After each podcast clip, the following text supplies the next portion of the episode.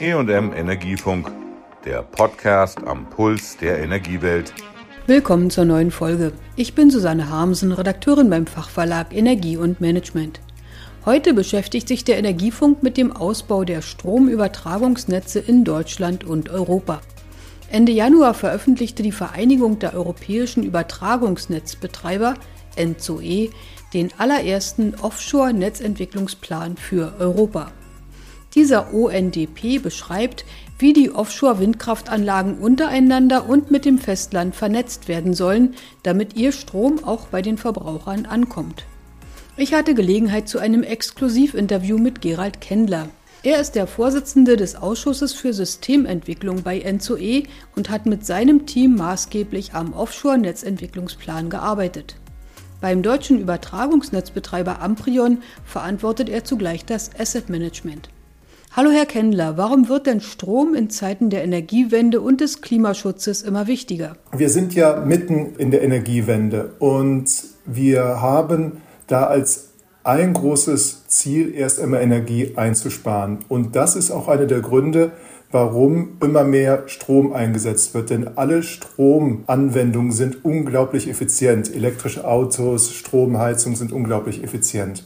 Und das ist die erste super Eigenschaft von Strom. Stromanwendungen sind sehr effizient und deswegen werden wir auch immer mehr Strom verbrauchen. Wir warten tatsächlich bis 2050, dass wir doppelt so viel Strom verbrauchen werden. Darüber hinaus können wir Strom in großen Mengen regenerativ erzeugen mit Offshore-Wind, Onshore-Wind und Solaranlagen.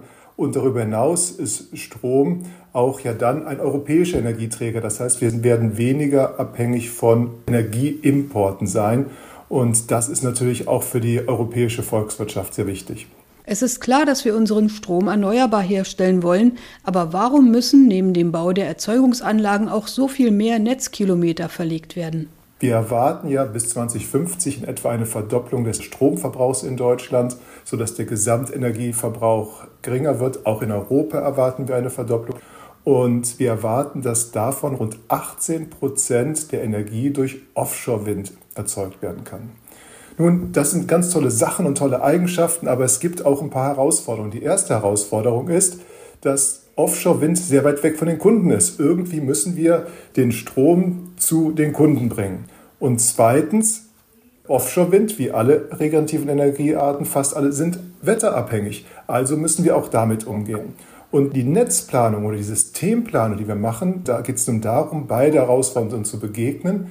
Die erste ist, wir planen ein Netz von den Windkraftanlagen draußen auf See an Land und nicht nur an Land, sondern auch weiter bis zu unseren Lastzentren, bis zu unseren Kunden, bis zu unseren großen Städten. Die zweite Funktion ist, auch den Ausgleich untereinander zu schaffen, denn wir haben verschiedene Seebecken, wir haben die Nordsee, die Baltische See, wir haben den Atlantik, wir haben das Mittelmeer. Und wenn wir die alle untereinander auch verknüpfen oder stärker miteinander verknüpfen, dann können wir immer den Wind da nutzen, wo er bestmöglich ist. Und dafür braucht man insgesamt ein leistungsfähiges Netz. Und eine Besonderheit bei dem Offshore-Netz ist, dass wir auch Länder miteinander verknüpfen können. Man kann sich sehr gut vorstellen, man geht zum Beispiel von einem Land zu einem Windpark, der draußen steht, wo man den Strom einsammelt, geht zu einem weiteren Windpark und geht in ein anderes Land. Und somit kriegen wir auch eine internationale Verknüpfung, um den Stromaustausch dann zu nutzen. Also wenn kein Wind weht, können wir die Leitung nutzen für den Stromaustausch, um damit dann überhaupt die Energie in Europa besser zu verteilen. Und diese doppelte Nutzung der Infrastruktur ist natürlich auch sehr interessant. Was ist denn nun wichtiger in Ihrem Offshore-Netzentwicklungsplan? Der Anschluss der Windkraft oder die Vernetzung der Länderstromsysteme? Beides haben wir in diesen Offshore Network Development Plans herausgearbeitet. Wir haben herausgearbeitet, welche Leitung wir brauchen, um den Strom an Land zu bringen. Das werden ungefähr 86 Prozent der Leitungen werden direkte Leitungen sind von den Offshore-Anlagen an Land und ungefähr 14 Prozent der Kapazität werden Anlagen sein, die dann auch zur internationalen Vernetzung beitragen und damit auch den Energieaustausch der Länder unterstützen. In welchem Prozess wurde der UNDP erstellt? Wurden nur Papiere hin und her geschickt oder gab es auch internationale Treffen? Also in Europa gibt es einen Verband, der heißt ENZOE und in diesem Verband sind alle Übertragungsnetzbetreiber Europas Mitglieder. Und das geht über die EU 27 hinaus. Wir sind insgesamt 40 Mitglieder, sodass wir wirklich Europa abdecken. Und als allererstes haben wir mit den jeweiligen Staaten gesprochen, also wir mit den Deutschen, die Niederländer mit den Niederländern, die Belgier mit den Belgiern und so weiter und haben gefragt, was sind denn genau eure Pläne? Und haben dann von unseren Länderregierungen genau die Pläne gekriegt. Die machen ja das sogenannte Spatial Planning, also die planen die Rauminanspruchnahme, wie viel Gigawatt können da tatsächlich gebaut werden. Und das haben wir von allen Ländern erhalten und haben als allererstes in erstmal bilateralen Gesprächen herausgearbeitet, wie groß die Kapazität ist, die wir da erwarten.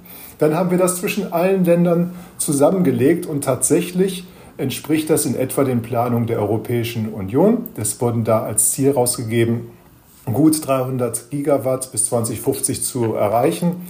Und tatsächlich erreichen wir gut 300 Gigawatt. Und wenn man noch die Nicht-EU-Staaten wie Großbritannien und Norwegen dazu nimmt, dann kommt man sogar auf fast 500 Gigawatt Offshore-Wind. Und wenn man bedenkt, dass ein modernes Gaskraftwerk 0,6 Gigawatt hat und ein großes Kernkraftwerk ungefähr 1,3 Gigawatt hatte, dann kann man sich vorstellen, wir sprechen hier über locker das Äquivalent von 500 Großkraftwerken, was auf See errichtet werden soll.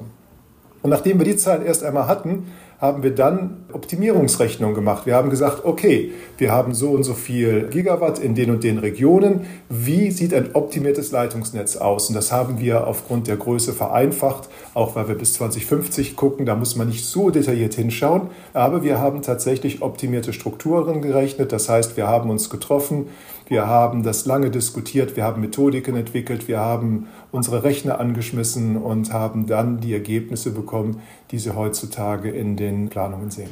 Wie fügen sich bereits im Bau befindliche oder errichtete Stromleitungen in diese Planungen ein?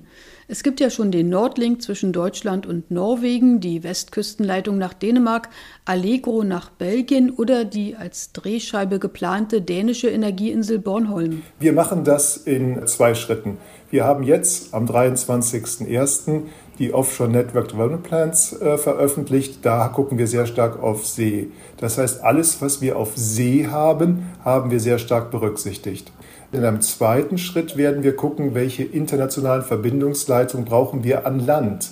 Wie zum Beispiel Allegro ist ja eine Leitung zwischen Belgien und Deutschland. Und diesen Plan werden wir im Herbst veröffentlichen und dann wird genau geguckt, welche Leitung brauche ich noch an Land um die Leitung wirklich zu den Kunden zu bringen und auch um am Land den Energieaustausch optimal zu machen. Denn zum Beispiel wird Spanien sehr viel Solarenergie ausbauen und dann ist es natürlich auch an Land sinnvoll, gewisse Verbindungen zu haben, um untereinander den Ausgleich zu schaffen. Und all die Energieträger müssen wir bestmöglich miteinander verknüpfen. Welchen Zeitplan sehen Sie als realistisch für die Umsetzung des Netzplans an? Ja, also erst einmal die Herausforderung ist gigantisch. Wir haben heutzutage ungefähr 30 Gigawatt Offshore-Wind Anlagen errichtet und für 30 Gigawatt Anschlüsse und wir wollen zu 500 Gigawatt. Da können Sie sich überlegen, was für eine riesige Herausforderung haben. Andererseits haben wir auch 30 Jahre Zeit. Wir haben sehr viel Erfahrung gesammelt bei den ersten 30 Gigawatt. Und wenn Sie die Übertragungsnetzbetreiber sehen, die in der Nordsee aktiv sind, da gehören wir als Amprion dazu, aber auch eine Tenet. Wir haben eine Projektpipeline. Wir haben Projekte ausgeschrieben, vergeben. Einige Projekte der Tenet laufen schon. Also wir sind da mit Hochdruck dabei und wir werden tatsächlich diese 30 Jahre brauchen. Denn es müssen ja nicht nur die Windanschlüsse errichtet werden, müssen ja auch die Windparks errichtet werden. Und auch das sind natürlich alles private Investoren, die das Stück für Stück machen werden. Wichtig ist, dass wir hier einen klaren Plan haben und wenn wir einen klaren Plan haben, dann können sich die verschiedenen Player daran orientieren. Dann wissen die Windparkbetreiber in etwa, in welcher Reihenfolge sie planen können. Wir wissen, wie wir das Netz ausbauen können. Und wir werden auch vor allen Dingen uns sehr viel miteinander unterhalten müssen und auch wollen.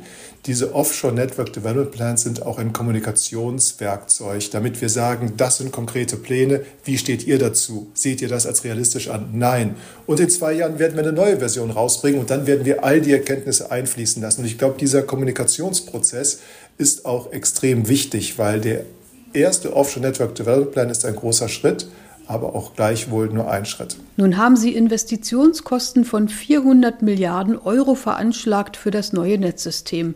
Wer soll das bezahlen und wie soll sich das amortisieren? Zu den 400 Milliarden Euro, das klingt natürlich extrem teuer. Und jetzt muss man erst mal sehen, das ist für die nächsten 30 Jahre abgeschätzt. Also damit sieht man sich schon, das relativiert sich. Es ist auch für ganz Europa, nicht nur für Deutschland. Auch das wird wieder kleiner. Und man darf eine Sache nicht vergessen. Immer wenn wir Offshore-Wind anschließen, dann haben wir die Energie ohne weitere Brennstoffkosten. Wir müssen dann keine Kohle mehr kaufen, wir müssen kein Erdgas kaufen. Und das sind natürlich Kosten, die die Volkswirtschaft entlastet. Denn wir haben ja auch im letzten Jahr gesehen, wie teuer Gas werden kann. Wenn wir weniger Gas einkaufen müssen, weniger Kohle einkaufen müssen, ist das eine Entlastung und die geht dagegen. Man darf also nicht nur die Investitionskosten sehen, man muss auch ganz klar die Kosten sehen, durch die die Volkswirtschaft entlastet wird. Ihre Kollegen vom Übertragungsnetzbetreiber 50 Hertz haben im vergangenen Herbst milliardenschwere Vorverträge für die Lieferung der benötigten Kabel abgeschlossen. Kann die Industrie überhaupt alles liefern, was sie benötigen?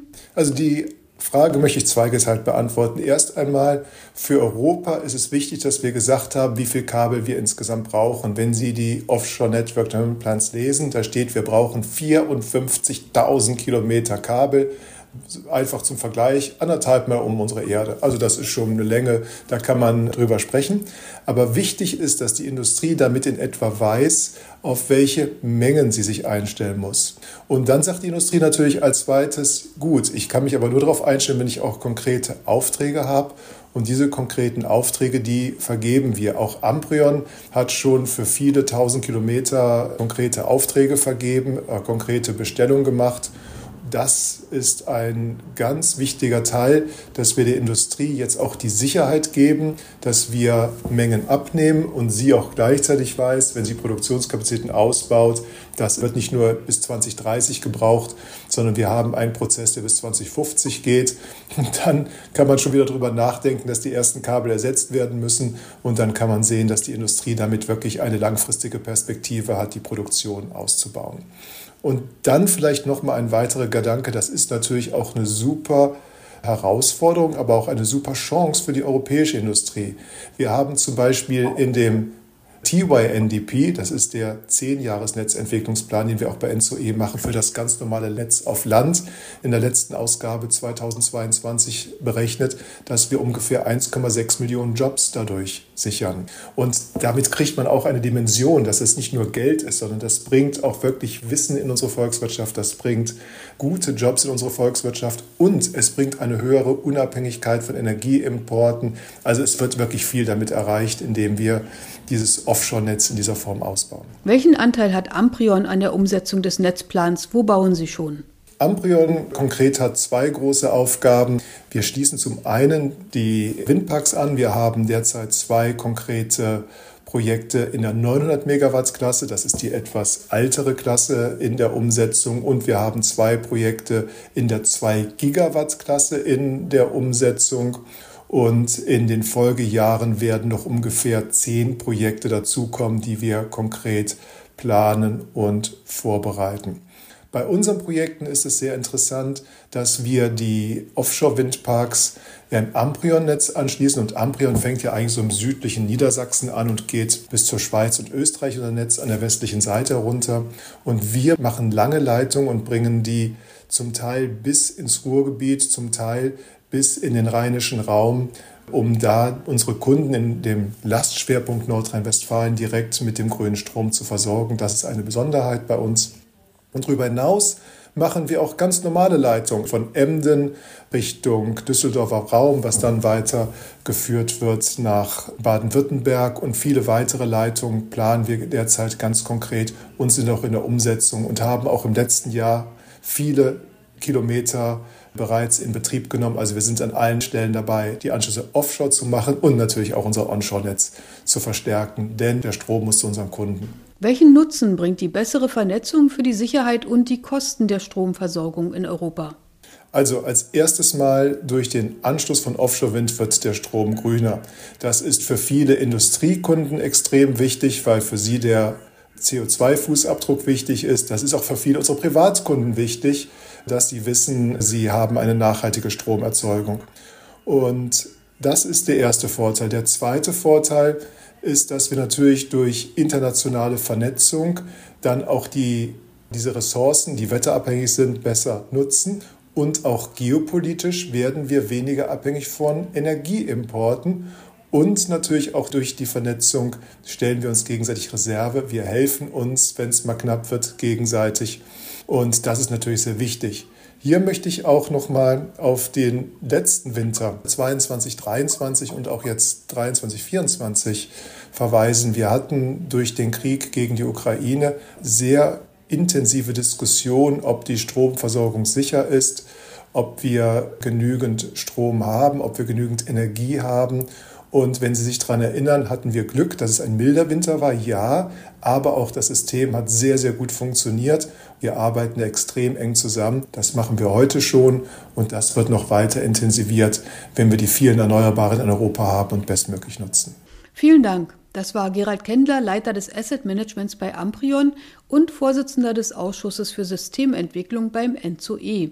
Er war mit seinem Team für diesen Verband der europäischen Übertragungsnetzbetreiber maßgeblich beteiligt an der Erarbeitung des Offshore-Netzentwicklungsplans ONDP.